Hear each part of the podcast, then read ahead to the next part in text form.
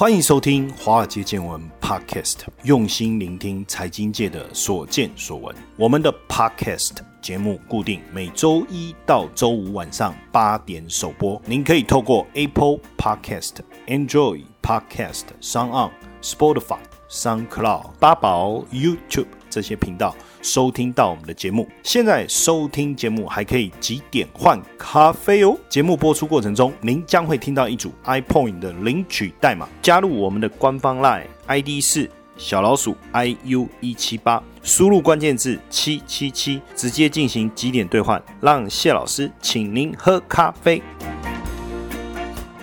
大家好，大家晚安，欢迎收听华尔街见闻，我是谢晨谢老师。上个礼拜呢？我们在观察整个金融股票市场的时候啊，发现有一只股票，过去我们都忽略了，过去我们都没有注意它，但是它竟然在三天的时间之内飙涨了百分之两千，没错，你没有听错，它飙涨了二十倍，市值一口气狂升到二十亿，逼近二十亿美金。这是哪一家公司？柯达，全名是。伊士曼柯达，大家还知道这家公司吗？可能年轻朋友没有印象了。那我们资深的听众们，哈，资深的我们的听众粉丝们，记得这家公司吗？叫柯达，还记得这是做什么的公司吗？相机呀。就是我们以前那个即可拍有没有？我记得以前我们到一些一般的店家，要一进去就有整排，然后都在卖即可拍的底片啊。就是你只要买了即可拍相机，你要拍照的时候一拍，你不用去冲洗，底片一跑出来，直接照片就完成了。所以那时候，哎，很可怕哎。这只股票已经很久不见了，对不对？怎么突然之间这个股票又出来了？哦，柯达在过去就是卖底片的嘛，但很多人可能不知道什么是底片，因为很简单嘛，时代改变了嘛，对不对？谁还在用底片？大家都用数位相机啦。所以二零零三年的时候，柯达就放弃了底片业务，跟着转向数位产品。可是还是没有跟上时代真正的一个演变哦。所以在二零零七年的时候，就把数位相机部门给卖掉了哦。然后二零一二年就正式申请破产，但是二零一三年呢，它又重新的融资上市，那跨足的部门就更多了哈，包括智慧型手机啦，什么艺术杂志啦，那现在总共是六大业务部门哦，主要是医疗生命科学、高性能的材料、光学元件、电子影像、文件处理，还有一个即将要增加的制药部门。那为什么突然之间柯达这一家公司股价会大涨？就是因为它获得美国政府七点六五亿美元的贷款，那要跨足到制药这个领域哦。因为上个礼拜三，川普在白宫记者会上面宣布，美国政府要跟柯达签署高达七点六五亿美元的协议。要合作来生产新仿，就是仿制药，就是学名药里面的一个成分哦。整个合约的签署是根据国防生产法案哦，也就是说，政府贷款七点六五亿给柯达，柯达当然还是要还哦，就未来二十五年他要来还这笔贷款。那这笔钱拿到要做什么？就是柯达制药底下的药物生产。那这一笔钱呢，是目前柯达市值的七倍，所以才会突然之间让柯达的股价暴涨，是因为这个原因哦。而且呢，它这个股价暴涨的过程中，既然引发了垄断机制，而且十度十次的熔断机制哦，让股价呢大幅度的一个上涨。那川普就讲说，这个是为了要把药物的生产带回美国的一个非常重要的突破。要让美国成为全球最主要的医疗制造商以及供应商，为什么？因为现在美国非常缺乏学名药的原材料跟活性药物的成分，所以未来柯达制药部门在政府的支持之下。哦，他就利用他现在的厂房，然后开始拓展这个业务。预计制药的业务会占未来整个营收大概三成到四成。当然，柯达的董事长有发表一个声明哦，他说在加强美国自给自足关键药品生产这个部分，未来柯达能够成为其中的一份子。也希望这些药品能够来保护人民的安全。那他也会利用他庞大的基础设施，把他们在化学品制造这个部分的专业知识运用。然后成为美国药品供应链方面主要的一环，等于是在过去底片的这个龙头。以前哎，真的在那个年代啊，柯达是画最也跟当哎，他在那个时候就很像现在的 Google 的地位耶。吼，当然柯达算是一个百年老店哦，到底有没有机会起死回生？因为当智慧型手机崛起，底片的时代就慢慢远去了，大家都忘记了这家公司。是不是用这种意想不到的方式要重回大家的视线？哈，当然最主要，我刚才提到提供他金融贷款的这个单位是美国国际发展金融公司，简称叫 DFC，提供贷款来支援柯达的制药部门来生产关键药物的成分。当然，这个依据就是我们刚才讲到的国防生产法，未来可能美国新冠药品所需要的药物成分的部分就可以因此而生产出来。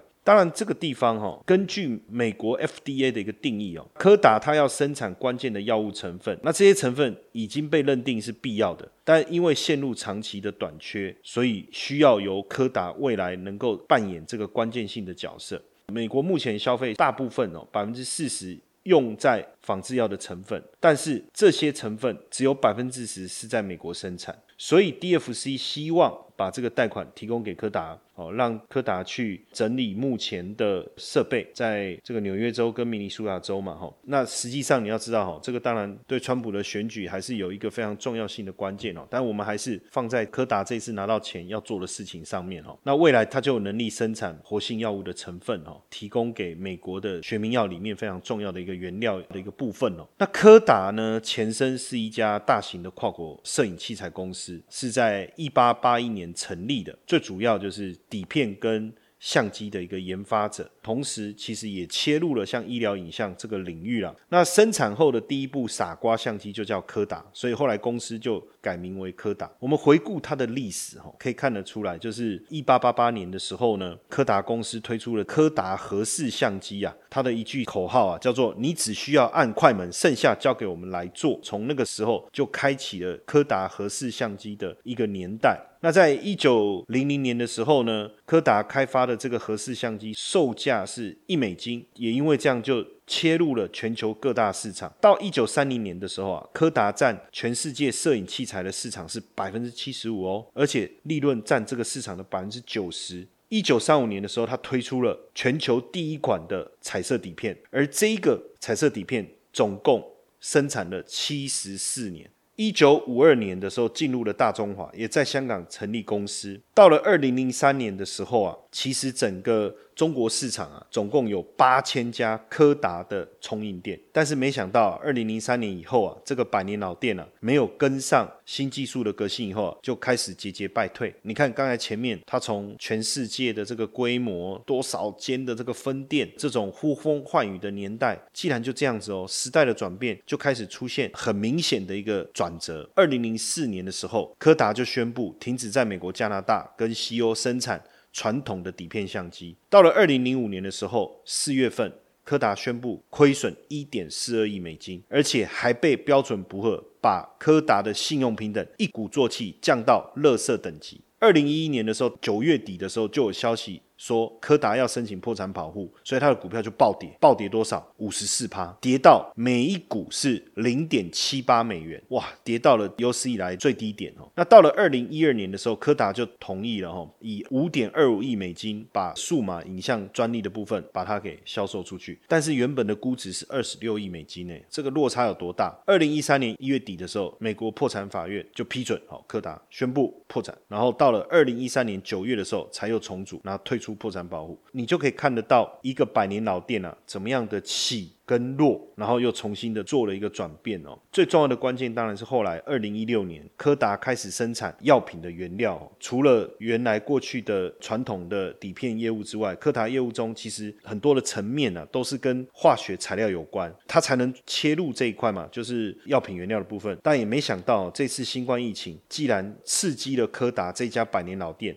用这么戏剧性的方式重生，不过大家都在想说，那到底柯达这次的转型，你看从底片，那过去他也曾经转型到虚拟货币哦，也曾经推这个柯达 Coin，然后到现在制药真的能够成功吗？其实大家也非常的怀疑，因为这一次拿到贷款案的金额，说真的啦，其实金额不大啦，七点六亿美金，说真的哪有多少？而且又是贷款，又不是投资的一个金额。但重点是什么？重点是因为是由刚才我们讲的这个 DFC 这一家公司，美国国际开发金融公司。等于是川普启动国防生产法案后，第一个配合政府战略转型的一个民间企业，然后再跟柯达来做合作，等于是一个家道中落的，因为以前它是一个超级财团，对不对？所以等于是一个落难公主，然后又遇到了当权派的王子，结合成亲家的这种感觉啦，所以才会引起投资市场跟社会舆论的关注嘛，哈。你要知道，说真的哈，八零年代到九零年代巅峰的柯达，真的就像现在 Google 跟 Apple 一样，画质也跟当哎，卖矿一波，咔嚓给新马西呼风唤雨然后，当然，我我一直在讲，就是数位时代的转变。它没有跟上整个时代的改变，导致年年的亏损、大规模的裁员、申请破产重组，到重新站回市场。说真的哦，有一点时代的眼泪的感觉。不过说真的还好，柯达还存活。我们见证到柯达伴随着华尔街起落的一个金融历史哦。那当然，现在它要从底片龙头跨足到医药市场。说实在的，我们还是乐观以待啦。当然，很多人会怀疑说它到底有没有这样的一个能力哦。可是实际上，四年前，柯达就已经开始生产供应药品的化学原料了。虽然目前的生产线它并不具备大规模生产原料药或是学名药的能力，但基本上我觉得有了川普政府的资金的一个支持，加上未来政策的辅导，我相信还是有机会能够把它的整个生产线做一个调整，变成是制药使用。不久的将来，根据柯达公司的一个说法，可能能够占他们业务量三成到四成，而且可能不用多久，三到四年就可以了哈。但基本上，当然舆论有很多的声音呢，包括川普开出的制药清单的条件，真的可行吗？华尔街日报就说，柯达跟 DFC 签署的这个合作方案，是以目前扩张生产线为主，对不对？可生产规模也不高啊，对于实际的需求空缺的弥补还是很大，啊真的有办法吗？加上川普政府。约定的这个制药清单哦，到底是真的一个通盘的战略，还是短期的考量？而且包括过去柯达有不良的记录啊，他在转型过程当中去炒股啊，像当时柯达二零一八年也搭区块链还有虚拟货币的这个概念哦，说要推出什么柯达币，然后短期让柯达股价大涨，后面也是不了了之啊。不过就整体来看，我觉得还是要去思考这个策略背后最重要的意义是什么哈。最主要当然还是白宫希望以柯达为一个领头羊也好哈，就是一个指标也好，把。整个制药的产业链能够拉回美国本土，去摆脱中国制药这种依赖，我觉得这是一个非常重要的关键。虽然说美国目前是全球医药研发技术的龙头，但是整个基础药物的一个生产，一九七零年就因为成本就整个外移啦，到后来就是以中国跟印度为最大全球的生产核心啊。现在美国市场上百分之九十的可服用的药品都是学名药，但几乎都是进口，都是海外做的啊。现在，呃，这个原料药的产地第一名是哪里？是中国。第二名是哪里？是印度。所以从这一次疫情发生以后，他们就发现说，哇，未来如果要确保整个药品的供应能够稳定啊，能够安全，那是不是要把整个产业链搬回美国本土？因为这一次疫情的大流行，也让美国发现他们太过于依赖。中国药品以及印度市场的供应链，最主要原因就来这里。从数据来看，哈，美国有四十趴的仿制药来自于印度，而印度的学名药的药品原来有。依赖中国，所以说到底，这个食物链呢，哦，或者药品供应链呢，基本上最后的源头是中国。高盛的数据就显示，哦，印度的原料的进口有百分之六十八来自于中国。所以，当这次中国药厂因为疫情而关闭的时候，原料药的价格就大幅度的攀升，逼得印度不得不暂时限制。他们自己本土的一些原料药的出口，包括一些抗生素，所以也让这次美国真的感受到整个制药产业链高度仰赖中国一个非常大的一个问题。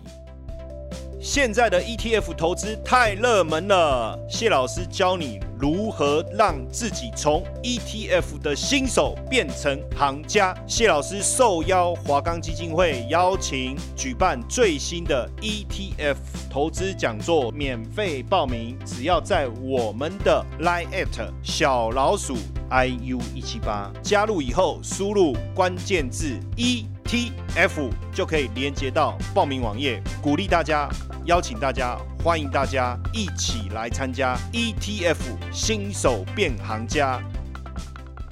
那到底什么是学名药？哈，我们也来了解一下。学名药又称为仿制药，基本上它的价格会比原厂药，原厂药就是专利药，低非常非常多。所以对于所谓的公共医疗也好，在人道上面的。意义也好，它具备高度的一个经济含义哦。那因为呢，学名药的发展等于是改善一些特殊的药品或是一些罕见疾病的药品，相当昂贵的这个特性，也能够让这个药品能够普及，所以它是有一个非常重要的一个经济含义，跟它的一个整个医疗上面的一个定位跟价值。那美国 FDA 对学名药的一个定义是什么？就是这个药以现有获得批准专利药。相同的剂量、安全性啊、药效啊、跟用药方式啊的特征来做标准制造，希望能够达到像专利药这样的一个治疗功效。所以简单来说，学名药的成分跟专利药是相同，那在功效跟安全性上面也是相等的，但是价格却相当相当的便宜。所以呢，像印度政府他就大力扶持学名药。为什么哈？因为印度政府的想法是说，这些药都是救命药啊，那难道要让穷人因为药太贵买不起而等死吗？所以印度。政府是大力支持学名药的一个生产。那因为学名药就是在专利药过期以后，其他厂商你就能透过这个相同的成分来制造。前一段时期，中国有部电影叫做《我不是药神》，有没有？电影里面就是在讲那个特殊的药品，那去买专利药非常非常的贵，像治疗慢性白血病的药叫做基利克，就在这部电影里面哈，基利克是瑞士制药企业诺华，它投资超过五十亿美元而研发的啊，所以它一瓶要卖多少钱？要卖人民币五万块。可是印度所推出疗效一一样的，它这个学名药只要人民币五百块，你看差了一百倍，可是它的效用呢，基本上没有什么特别的差。它其实不是仿制品，不是我们讲的所谓的仿冒品或是 A 货，它就是在药品市场一个特殊的生态。当专利药的专利到期以后，我可以制造跟它成分一样的药品，这个叫做学名药，也叫仿制药。那印度现在就是名副其实的仿制药大国。二零一七年全球七大仿制药公司当中，印度就占了两席。而且是目前全球仿制药最大的输出国，有近三千家仿制药的企业生产全球百分之二十的仿制药，而且出口到世界各地。重点是这些仿制药的价格是专利药的大概十分之一，但是效果是不相上下的。其实会有这个仿制药的出现，也是美国国会在一九八四年的时候，为了节省。医疗保险的开支而通过的，叫做《药品价格竞争和专利期补偿法案》，正式开启仿制药的一个时代。那这个仿制药当然也得到各国政府的支持啊。截至到今年，目前大概有价值大约两千六百亿美元的药品要面临专利到期，所以也给仿制药的产业带来非常好的一个发展机会哈。印度的仿制药，我们刚才讲到底占全球多少？五分之一，出口总额是一百三十亿美金，所以就会成为美国仿制药进口非常重要的一个来源呢。但因为后面的原料又要来自于中国大陆，才会给美国带来这么紧张的一个状态哈。那我们来回顾一下印度制药的历史，来去了解为什么它的学名药也称为仿制药的这个产业能够发展到现在。如火如荼的地步哈，因为在二十世纪一九七零年代以前呢，印度的制药产业几乎都被外资垄断，当然就是因为英属印度时期的专利法。这个法案公布就是一九一一年的法律，承认药品生产的方法的专利，包括药品发售的专利。所以，印度当时九十九趴以上的药品专利，跟将近百分之九十的药品都被跨国企业把持。所以，印度的药非常的贵。在一九七二年，甘地主导下，他们开始把这些印度制药公司呢整并下来。整并以后呢，他们就推出了新版专利法。这个新版专利法，也就是不再授予药品产品专利，它只对生产过程授予专。哎，那这样就把整个专利的有效时间就缩短了。那同时呢，印度政府又推了药品价格管制，使得很多的印度大多数的药品的零售价也受到约束。这样子一做，就打击了这些跨国制药公司，自然而然他们就把药厂卖掉，就退出印度了。哎，在这样的一个环境底下，印度本土的制药公司就凭借了它的成本优势，就快速的成长起来了。到了一九九五年的时候呢。印度成为 WTO 的成员国，那也签署了一个叫做 TRIPS 的一个法案，叫做与贸易有关的智慧财产权协定。等于他在执行这个法案的时候，他有十年的过渡期，所以为了要跟这个法案去接轨，印度就不断的修订这个专利法。那也因为在修订的过程当中，印度就通过法律来保护他们自己本土的制药产业，所以也让印度的制药公司能够进入到。学名药这个市场成为现在全球最大的制药大国哈，那其中有几个很有名的一个例子哦。二零零七年的时候，拜耳获得向印度出口治疗晚期癌细胞的癌用药叫 n a s e r f a 的许可哈，那次年也获得印度专利。但是呢，由拜耳所销售的 n a s e r f a 哦，它每一盒的售价要二十八万卢比哦。但当时印度的人均年收入是五点四万卢比，所以这价格实在太贵了。那当时呢，印度第一大制药商叫 n i c o 就跟拜尔请求说：“我可不可以来仿制你这个药的许可？”但是拜尔就拒绝哈。但是 n i c o 呢，就向印度专利局申请，结果印度的专利局就允许喽。允许什么？你知道吗？在二零一零年的时候，印度专利局竟然允许。N i c o 在印度第一大制药商哈 n e s a f a 专利期就我们刚才讲的这个癌症用药还没有满之前，它可以生产仿制药。哎，专利期都还没到，哦，印度专利局允许你可以生产这个仿制药，然后在印度境内销售。不过呢，为了补偿拜耳，所以你要付他销售额百分之六的特许权使用费。拜耳当然不愿意啊，我拿你这六趴干嘛？对不对？我卖二十八万，那你要卖多少？所以他就向印度的智慧财产权委员会提起上诉，结果没想到被驳回。这个 n e s a f a 就是。印度第一个被赶鸭子上架，或是叫被霸王硬上弓的案例啦，哦，那你知道后来 n i c o 所生产的 n e s e v a 学名药卖多少钱？我不知道，但是也逼得 n e s e v a 本来二十八万卢比的价格迅速降到八千八。所以呢，印度哦就一直用这样的一个政策来去打击这些跨国的制药公司啊，还有这些有专利的药品。当然，其实这里面。对于广大的第三世界的穷苦百姓来讲，是福音呢。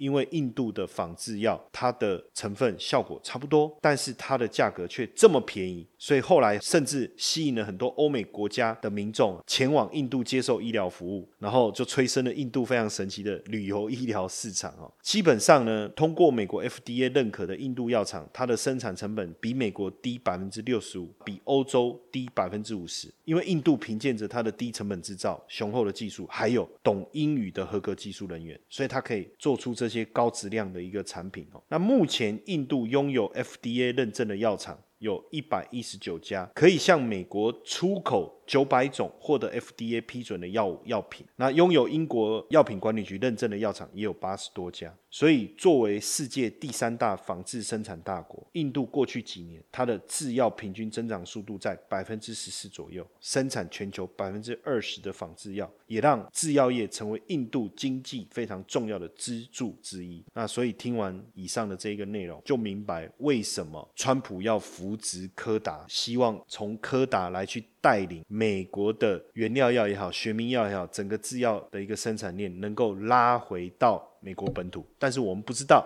这样的一个政策能不能成功。但是我要讲一个非常重要的关键：从现在开始，美国的制药产业也好，不论是原料药、学名药也好，在政府政策的支持底下，会有更多的明日之星也好，或是本来就有很好发展的这些生技公司的股价也好。会一个一个冒出头，这个也是未来我们可以持续追踪、拭目以待的一个部分。那当然，回过头来，我们自己台湾的生技产业怎么样？我们台湾的生技股怎么样？我们明天再来跟大家讨论，好不好？那今天也谢谢各位的收听，我们明天晚上八点钟见。接下来就是我们今天的彩蛋时间，今天的领取代码是 D，要嘎 D 也 D 了。零五八四活动详情呢，请到下方的说明栏观看。